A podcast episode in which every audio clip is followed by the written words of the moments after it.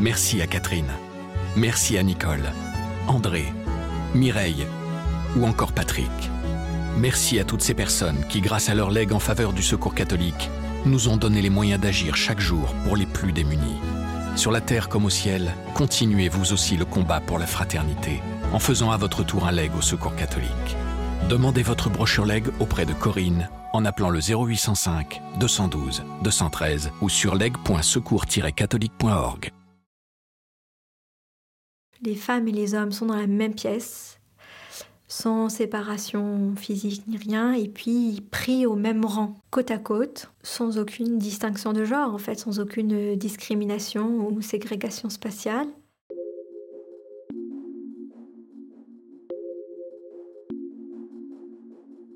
Pour la première fois cet automne à Paris, des musulmans hommes et femmes ont prié côte à côte, alignés sur les mêmes tapis. Cette cérémonie, devenue depuis un rendez-vous régulier, a eu lieu dans un endroit tenu secret. Ses organisateurs craignaient des représailles de la part des musulmans traditionnalistes qui critiquent la prière mixte sur les réseaux sociaux. Cette pratique bouscule en effet les codes classiques de la prière. Chez ces musulmans progressistes, les femmes ne sont pas isolées. Le port du voile n'est pas obligatoire, il relève du choix personnel.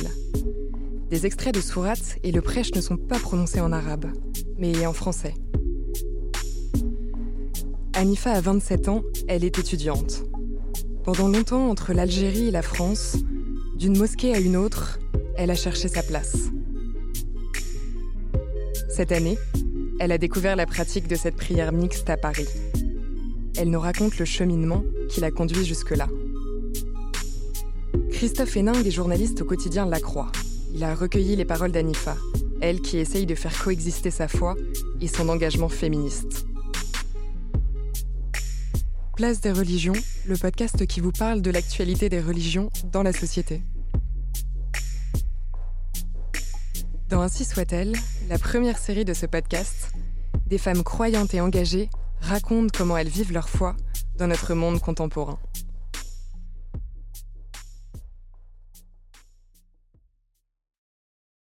Je suis née et j'ai grandi en Algérie, donc durant toute mon enfance et euh, mon adolescence. Donc euh, mon entourage était euh, à majorité musulmane et arabophone. Et puis mes parents ont décidé de venir en France pour nos études. Quand j'étais en Algérie, on avait dans le cadre de, l'école, hein, du programme scolaire, un, cours euh, d'éducation musulmane, on dirait. Comme éducation civique ou cours de géographie, euh, trois fois par semaine, on avait cours d'éducation musulmane. Tout le monde, ça c'est la norme. Pour moi, c'était normal d'être euh, musulman et puis j'étais bien avec, avec mon Dieu, que je percevais d'une certaine manière à l'époque. Et donc, euh, et dans ces cours-là, donc on étudiait un peu le Coran, on étudiait euh, les traditions prophétiques, euh, etc. Et en fait, il y avait beaucoup de paroles de si vous faites pas ça, si on fait pas la prière, on va en enfer, ou des choses comme ça. Enfin, c'est un peu dur ce que je dis, mais il y a beaucoup la question de l'enfer, du paradis, c'est très binaire, et puis il y a beaucoup de, de sanctions, beaucoup de châtiments. Donc j'avais quand même un rapport, maintenant je le dis, j'avais comme un peu peur de Dieu. Et j'avais pas un rapport très critique, vraiment parce que j'étais jeune, donc je n'avais pas, je ne me posais pas beaucoup de questions.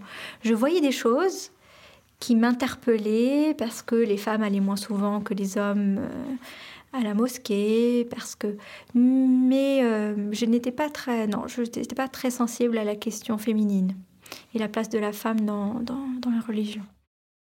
Quand je suis arrivée en France, que j'ai vu toute cette euh, mixité, cette diversité dans la création divine, hein, parce que tout, ça, c'est des êtres de Dieu, et que j'ai vu cette diversité, j'ai, dans un premier temps, eu une grande période, pendant un an, voire deux ans, de questionnement. Je me disais pourquoi, pourquoi je suis musulmane et pas autre chose? Puis j'ai eu la chance de rencontrer une, femme d'origine égyptienne dont le père euh, était un imam à, Al-Azhar, au Caire, donc la grande université sunnite.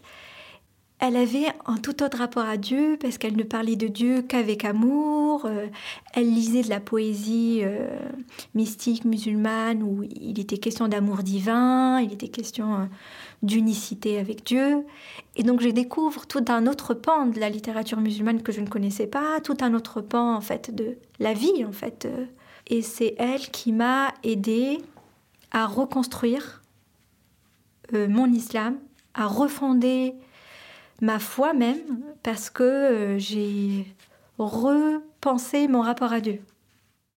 Et euh, donc c'est quand je suis arrivée en France que j'ai fait l'expérience de, de l'altérité.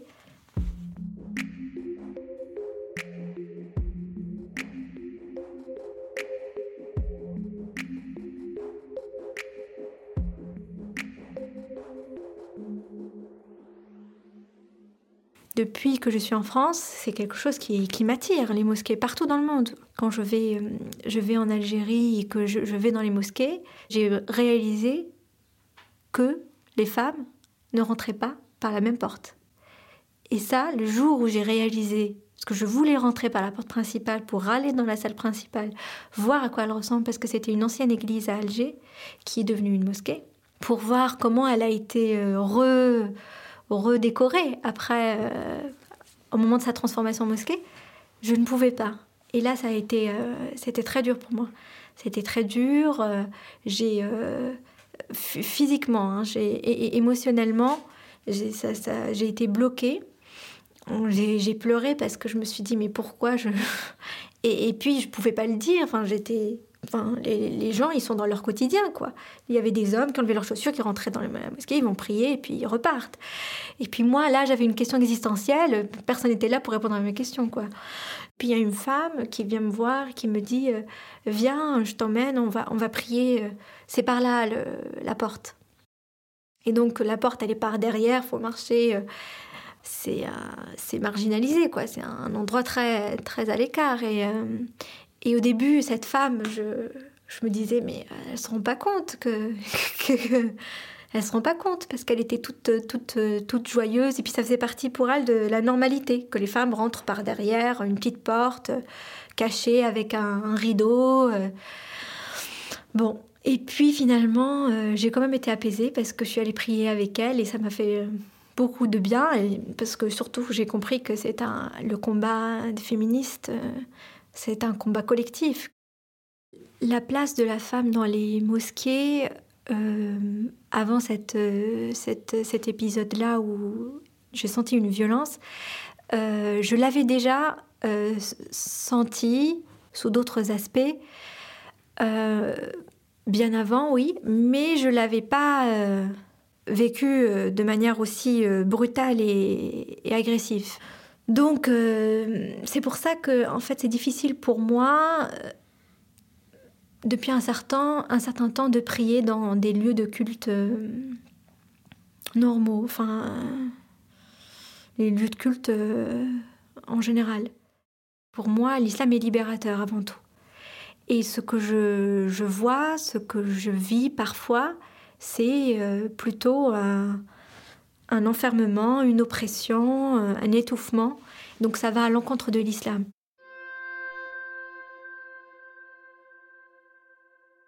Tout est un, la vague et la perle, la mer et la pierre. Rien de ce qui existe en ce monde n'est en dehors de toi. Cherche bien en toi-même ce que tu veux être, puisque tu es tout. L'histoire entière du monde sommeil en chacun de nous. Alors je, je découvre euh, en France aussi que la prière, elle est multiple. Il y a quelques années, euh, grâce à d'autres branches de l'islam, grâce au soufisme notamment, le prophète dit que la prière est la monture céleste du croyant au, sens de la monture du cheval, vous voyez, elle vous permet de vous élever.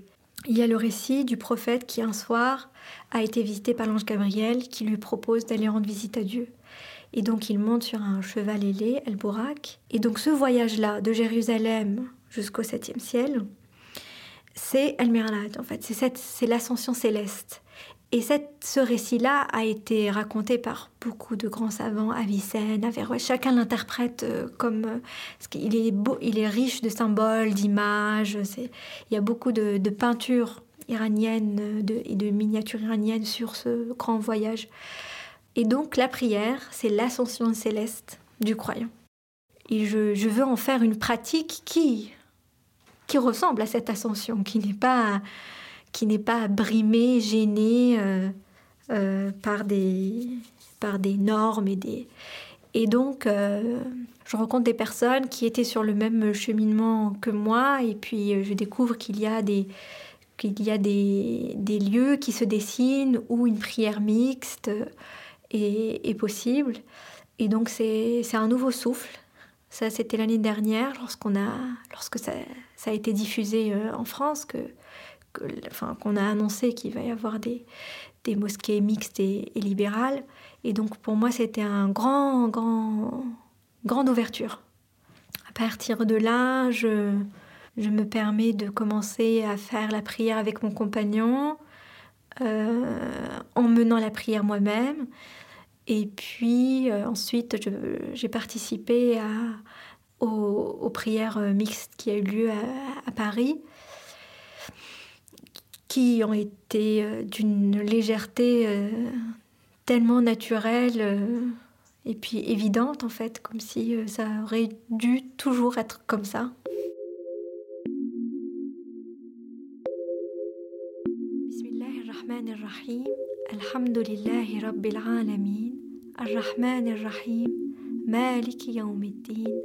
إياك نعبد وإياك نستعين اهدنا الصراط المستقيم صراط الذين أنعمت عليهم غير المغضوب عليهم ولا الضالين آمين صدق الله العظيم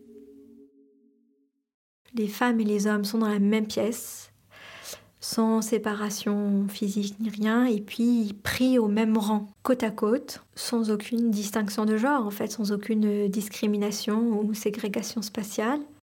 Je me sentais légère à ce moment-là, parce qu'il m'a, il m'est arrivé quand j'ai, quand j'ai prié euh, la dernière fois où, où, j'ai senti la violence de cette discrimination, je, ma prière était lourde et puis j'étais en colère. J'étais en colère d'être, d'être à cette place qui n'était pas ma place.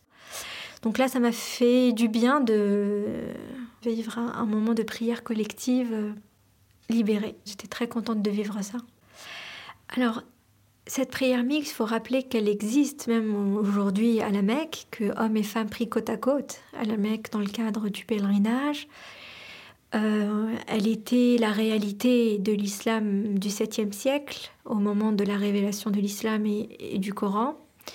Et au fil du temps, euh, cette réalité a été euh, oubliée et, et remplacée par une autre euh, réalité euh, patriarcale et, misogyne. Et je pense que oui, ça serait un rêve que cette euh, prière soit, soit la norme. Je pense qu'il faut encore pas mal de temps et de, et de lumière et de connaissances pour en arriver là.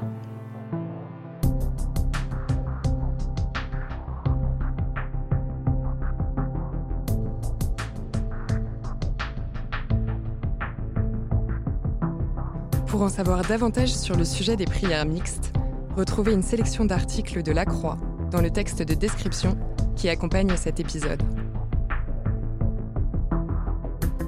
Ainsi soit-elle, la première série du podcast Place des religions, à écouter toutes les deux semaines sur l'ensemble des plateformes, sur le site et l'appli La Croix.